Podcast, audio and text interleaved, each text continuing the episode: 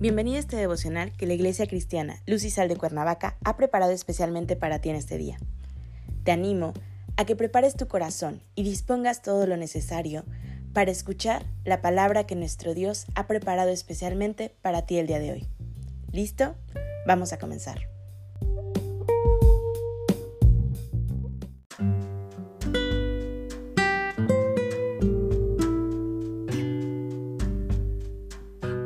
Hola, ¿qué tal? Es un gusto saludarte el día de hoy. Bienvenido, bienvenida. Recuerda que estamos en nuestra serie devocional La Avaricia, que la Iglesia Cristiana Lucisal de Cuernavaca, México, ha preparado especialmente para ti el día de hoy. Nuestro tema de hoy es Raíz de todos los males. Hoy te voy a pedir que tomes tu Biblia y me acompañes al libro de Eclesiastés, capítulo 5, versículos 10 al 12. La palabra de Dios dice, el que ama el dinero no se saciará de dinero, y el que ama el mucho tener no sacará fruto. También esto es vanidad. Cuando aumentan los bienes, también aumentan los que los consumen. ¿Qué bien, pues, tendrá su dueño si no verlos con sus ojos? Dulce es el sueño del trabajador. Coma mucho, coma poco, pero al rico no le deja dormir la abundancia. Seguro en alguna ocasión has escuchado a alguien decir que el dinero es algo sucio y la raíz de muchos males. Pero por otro lado, un plan de vida estaría incompleto si no integrara una estrategia para el área financiera. El tema del dinero y las finanzas son áreas en las que la mayoría de las personas tienen opiniones fuertes y arraigadas. En el versículo que acabamos de leer podemos encontrar que el sabio rey Salomón dijo, hay gente que dice que el dinero no es importante, pero cuando ya lo tiene, todavía quiere más. Esta frase representa un problema serio para mucha gente. Hay personas pobres que muchas veces dicen, si tuviera dinero, mis dificultades, las situaciones por las que estoy atravesando, estarían resueltas. Este tipo de pensamiento es muy común y surge en nuestra mente por la insinuación del enemigo. Por el contrario, cualquier millonario sabe que esa idea está muy lejos de ser cierta. Hay personas que tienen la convicción de que el dinero trae felicidad. Tal vez piensen eso porque nunca han sido ricas. A veces puede pensarse que el dinero en vez de resolver problemas los aumenta. Lo cierto es que cuando más rica es una persona, más preocupaciones y trastornos tiene. La ardua tarea de administrar el presupuesto en muchos casos perjudica las prioridades de las relaciones. Seguramente has escuchado de Job en algún momento de tu vida. Pues bien, Job fue uno de los millonarios del Antiguo Testamento, tal vez la persona más rica que haya existido en la historia de la humanidad.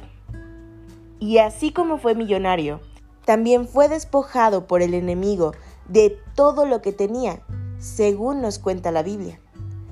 Dios saca de esta situación la oportunidad de probar a Job y comprobar si su corazón estaba o no en todos los bienes que tenía. Y al comprobar que el corazón de Job no estaba en todo aquello que perdió, le restituye al doble la inmensa riqueza que tenía. Pues quien ama el dinero confía en él y no en Dios. Por el contrario, se alegra en abundancia, le satisfacen sus bienes, descansa en la seguridad de la riqueza. No es un error ser prudente con los ahorros, pero sí es un error confiar más en ellos que en Dios. Otro resultado del amor al dinero es el engaño o falsa sensación de seguridad. Las riquezas pueden ahogar la palabra y engañar acerca de la realidad espiritual, creyendo que todo está bien. Otro problema importante consiste en el poder que tiene el dinero para desviar al hombre de todo lo que es realmente importante. Es importante que entendamos que el dinero es temporal y las personas, aquellas que hemos entregado nuestra vida a Cristo, somos eternas. La preocupación económica muchas veces lleva a los miembros de la familia a descuidarse mutuamente. En Mateo 6, 24 Jesús dice, Tampoco ustedes pueden servir al mismo tiempo a Dios y a las riquezas. La pobreza pone en riesgo al cuerpo. Sin embargo, la prosperidad amenaza el alma. El secreto de la vida es estar contento con lo que se tiene. El rey Salomón garantiza, Lo único que sacan los ricos es el gusto de ver tanto dinero, porque de tanto tener, hasta el sueño se les quita. En cambio, la gente que trabaja puede comer mucho o comer poco, pero siempre duerme tranquila. Edificar nuestra vida sobre el dinero es una idea loca e inestable, tanto como edificar una casa sobre la arena. El único cimiento estable que podemos tener es la verdad de Jesucristo. El amor al dinero nos vuelve orgullosos y nos aleja de la palabra de Dios. Una persona que se encuentra embelesado con el dinero, con la acumulación de riquezas, fácilmente se siente independiente, petulante y superior a aquellos que no lo tienen. Es necesario que nosotros como creyentes mantengamos la perspectiva bíblica de las riquezas para no caer en la arrogancia.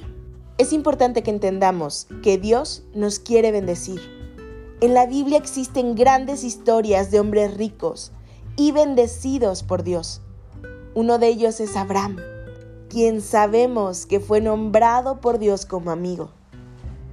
Así que no pierdas esperanza, Dios te quiere bendecir, pero quiere que tu confianza esté puesta en Él y no en lo que posees, pues únicamente somos administradores de lo que Él por gracia nos ha dado.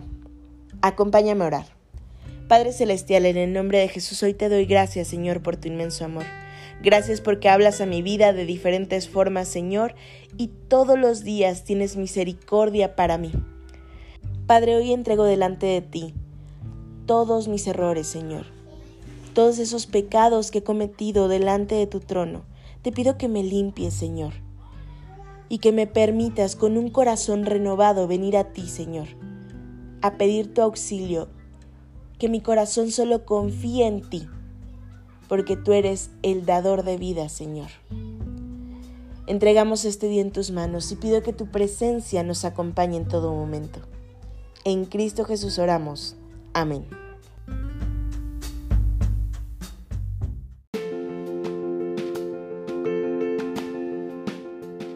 Ha sido un placer compartir la palabra contigo el día de hoy. Te animo a que no te pierdas ni un solo devocional de esta serie. Te espero aquí el día de mañana. Y recuerda, conecta con Dios.